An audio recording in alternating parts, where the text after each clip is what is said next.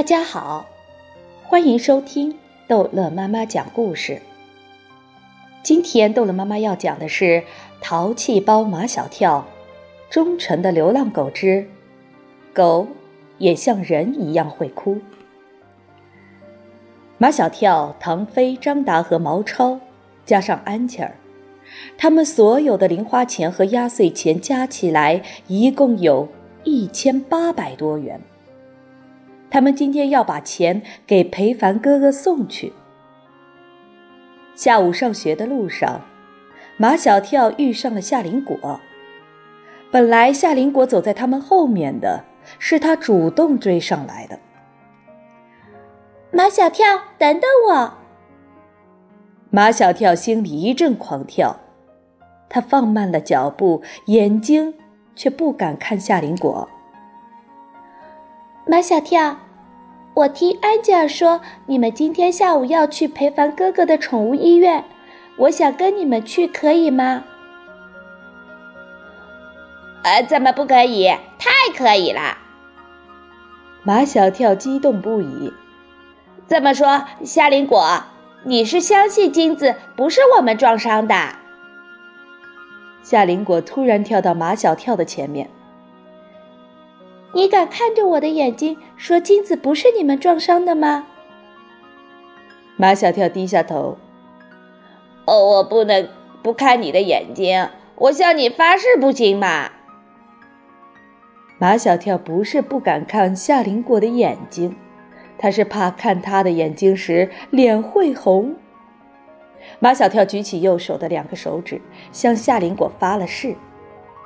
好吧，马小跳。我相信你，你就是不发誓，我也相信，因为你从来不撒谎。马小跳鼻子一酸，他使劲忍住，才没有让眼泪掉下来。只要夏林果相信他，即使全世界不相信他，他都无所谓。一路上，他们都没有再说什么话，在学校门口。他们遇见了丁文涛。我老远就看见你们了。丁文涛假装同情马小跳。夏林果怎么一句话都不跟你讲？不讲就不讲，跟你有什么相干？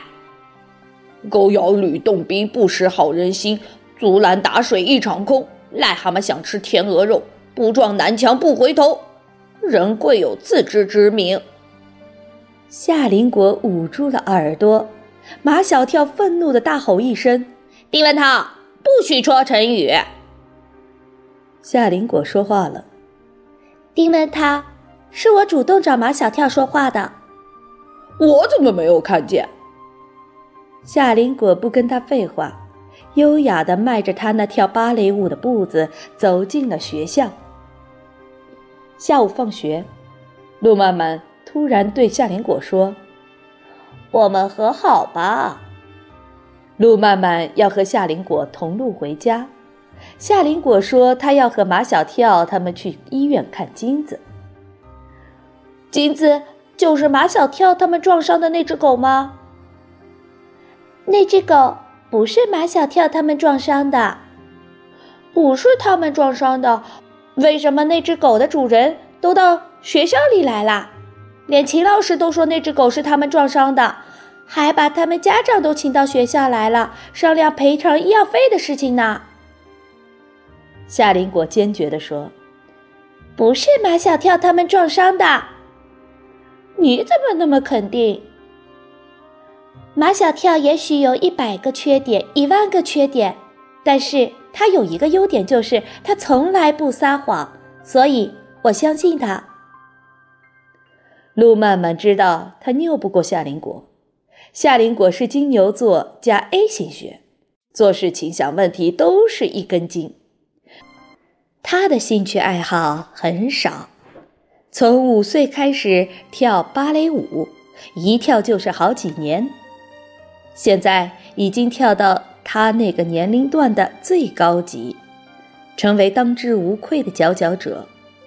他之所以是学校的大队长，也是因为他芭蕾明星，在全校的知名度高才被选上的。但他对学校、对班上的事并不怎么关心。现在怎么对马小跳他们关心起来了？夏林果和安吉尔跟着马小跳他们来到裴凡哥哥的宠物医院。裴凡哥哥将他们带到金子的病房里。金子躺在病床上，他还输着液，那条受伤的后腿缠满了白色的绷带。马小跳问：“金子腿上的伤什么时候能好呀？”跟人一样，伤筋动骨一百天。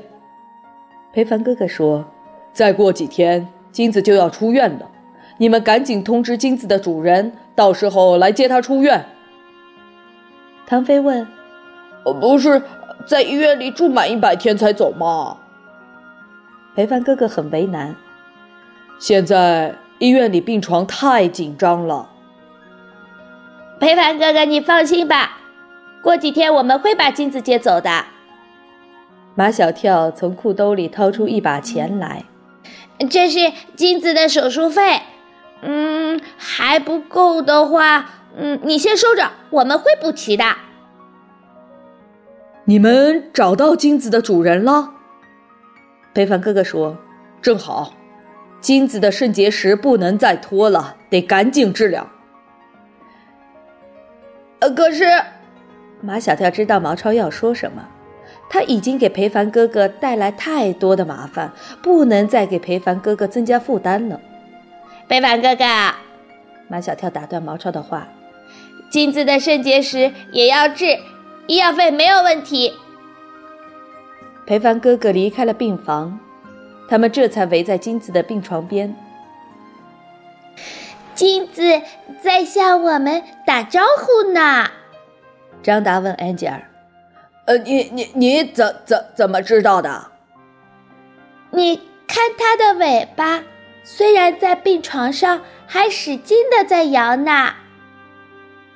人用嘴巴说话，狗用尾巴说话。”毛超又开始卖弄起来。你们听说过狗的尾语吗？我来给你们讲讲。它的眼睛才会说话呢。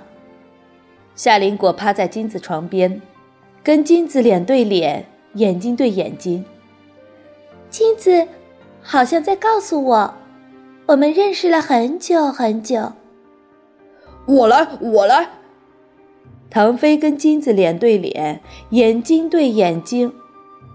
呃，金子好像在对我们说：“哥们儿，认识你们，我要走运了。”让我来。毛超跟金子脸对脸，眼睛对眼睛。金子好像在对我们说：“哥们儿，谢谢你们救了我。”哦，我我来。张达跟金子脸对脸，眼睛对眼睛。呃，缘缘分呐，该我啦。马小跳跟金子脸对脸，眼睛对眼睛。哥们儿。你的腿会好起来的，你的肾结石也会好起来的。我们走了，明天再来看你。还有我，安吉尔跟金子脸对脸，眼睛对眼睛。哭了。狗会哭？狗当然会哭。小林果说：“人有喜怒哀乐，狗也有喜怒哀乐。”人会哭，狗也会哭。四个男生和两个女生挤在床边看金子，金子那双像黑宝石一样的眼睛里，果然留下了两颗晶莹的泪珠。好，这一集的故事就讲到这儿结束了，欢迎孩子们继续收听下一集的《淘气包》。马小跳。